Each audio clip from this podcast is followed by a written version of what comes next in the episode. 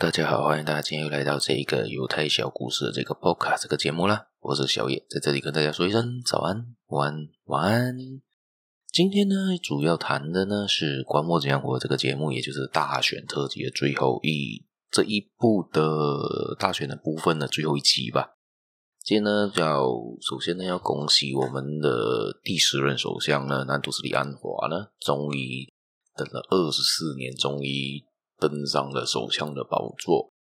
而我先稍微来介绍一下他吧，我们来谈谈一下他吧。虽然讲这一次的大选呢，造成了很多的第一次，第一次没有一个执政联盟呢能得超过半数简单多数票能成功执政，而需要做联合政府，也在选举议会呢，甚至没有政府可以持续的。在拜六呢，上个礼拜六开的投票日之后，延续了礼拜拜一、拜二、拜三。到昨天就是拜四，昨天录音是拜五嘛，所以是拜四的晚的下午呢，才正式的委任的安华呢，成为了新一任的首相。因为他们刚好就是每每个联盟执政有多过半数了，最主要的原因了。好，我们就不谈这次大选，我们谈谈一下安华这一个人吧。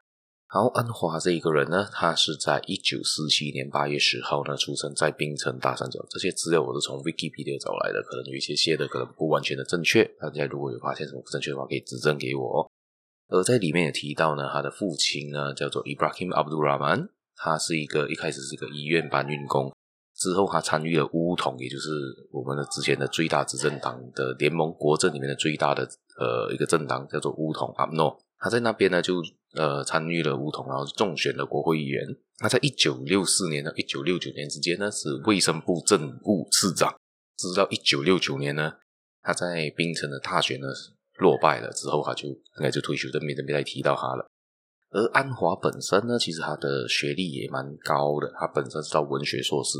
他在马来亚大学，也就马来西亚最出名的马大呢，修读的是马来语研究。之后，他在一九七多年的时候呢，呃，有被。内安巴林扣留过，进去了监牢的期间呢，他又修读了在马来西亚国民大学，也就现在的国立大学 UKM，修读了文学硕士，所以其实他是硕士生。之后，他其实，在马大修读马来语研究的时候呢，毕业之后，他在成立了马来西亚全国穆斯林学生联盟，他就是当时的主席，而他还创办了马来西亚伊斯兰教青年组织。然后他在那时候就帮着推推崇那一个伊斯伊斯兰推崇宗教的一个呃治国方式吧，可能吧。那时候就蛮比较的偏向宗教治国的部分。而在一九八二年呢，全国大选的前一个星期呢，我们的前首相马哈迪，他在一九八一年接过首相职位之后，在一九八二年全的第一次他的全国大选时候，他招募了安华进入了巫统，成为他的那个候选。候选人去打了那个呃槟城的巴东普国席，而那一次他就打赢了当时的那个回教党，也就现在伊斯兰党的堡垒区。那巴东普他成功打下来，他就过日成就在那边连续委任了超过七届吧，都是在那边做过国会议员。之后他就很顺利的在当时就打赢了在巴东普的国会议席，他就被委任为首相署副部长。之后他的。官运呢就非常的顺遂，就做了像文化青年与体育部部长、农业部长、教育部长，最后是做了财政部长，甚至已经高达去到了副首相的职位。他在副首相职位，每个都认为他是接下来可以取代马哈迪成为下一任首相的最佳人选。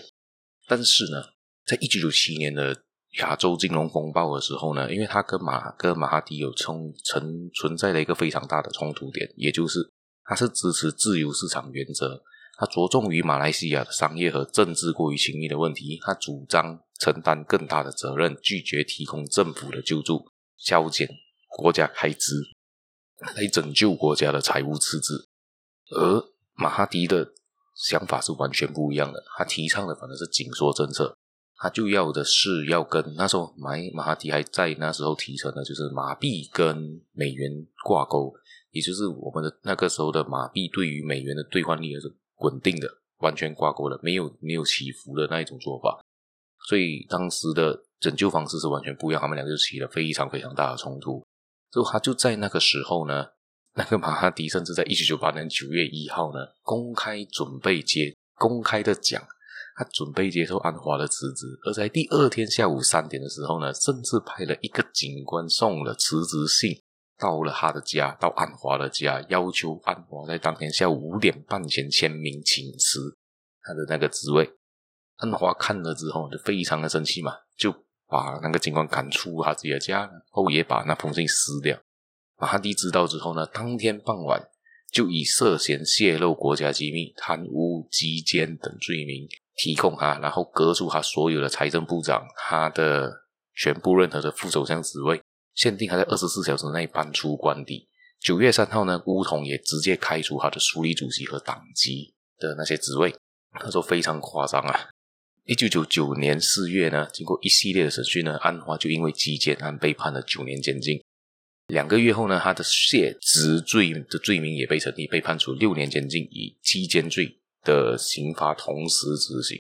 这是非常非常夸张的，因为对于穆斯林来说呢，他们的那个鸡奸罪在他们的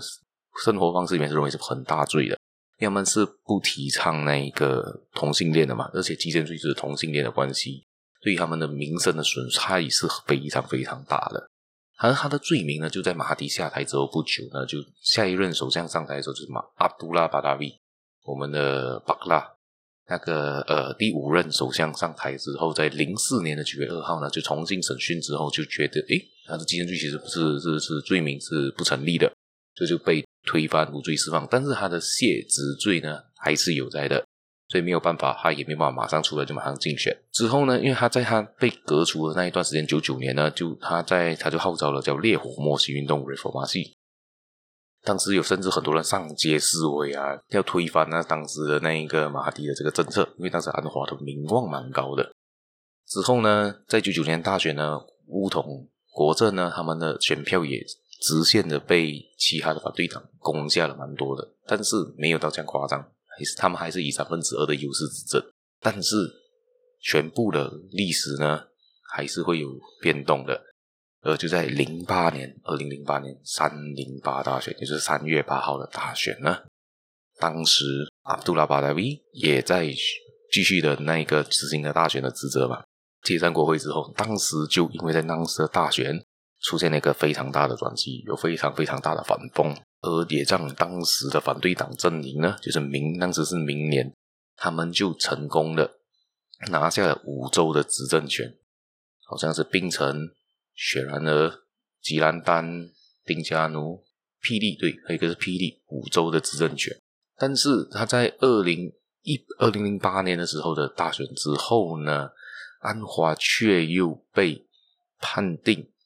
犯下鸡奸罪，同时又判处另外的五年有期徒刑，这是第二次了哦。他在二零零八年七月的时候，他的前助理赛夫报警指控安华有击奸了他八次，最后一次发生是在六月二十六号，零八年六月二十六号，在吉隆坡白沙罗一间公寓内被肛交，所以他又被迫被被控上法庭，又是鸡奸罪，又是同等罪名，因为他们对他们这种打击是最大的，又被控告上去了。所以他又被判入狱了，直到他他判入狱，直到二零一八年的大选，也就是上上一届大选最大的反风出现的时候，我们那时候的马哈迪呢，就跟他冰释前嫌，甚至去到去到监狱里面看望他，然后就支持他们，最后他们做了那时候叫希望联盟，就是到现在的执政党也是希望联盟，他们就当时吹起了最大的反风，成功的推翻了。执政超过六十年的国政政府第一次当上了执政党，也就是反对党终于第一次当上执政党了。当时他们就特色的安华，安华就从监狱里面被出来，然后也是竞过后也是竞选成为了当时的反对党呃当哎当当时的呃其中的国会议员呐。然后当时其实马哈迪是在他们签署合约上面呢，在西蒙的条例里面是决定要两年内交位给安华，但是最后没有执行到，也给他们自己内讧了。搞得自己四分五裂，那个政府也就被解散，也就下台了，然后就换了下一任政府是慕尤丁政府。慕尤丁上去之后呢，也做了不久，好像也是做了十九个月之后也就下台，也就换成了国阵，又换回国阵政府的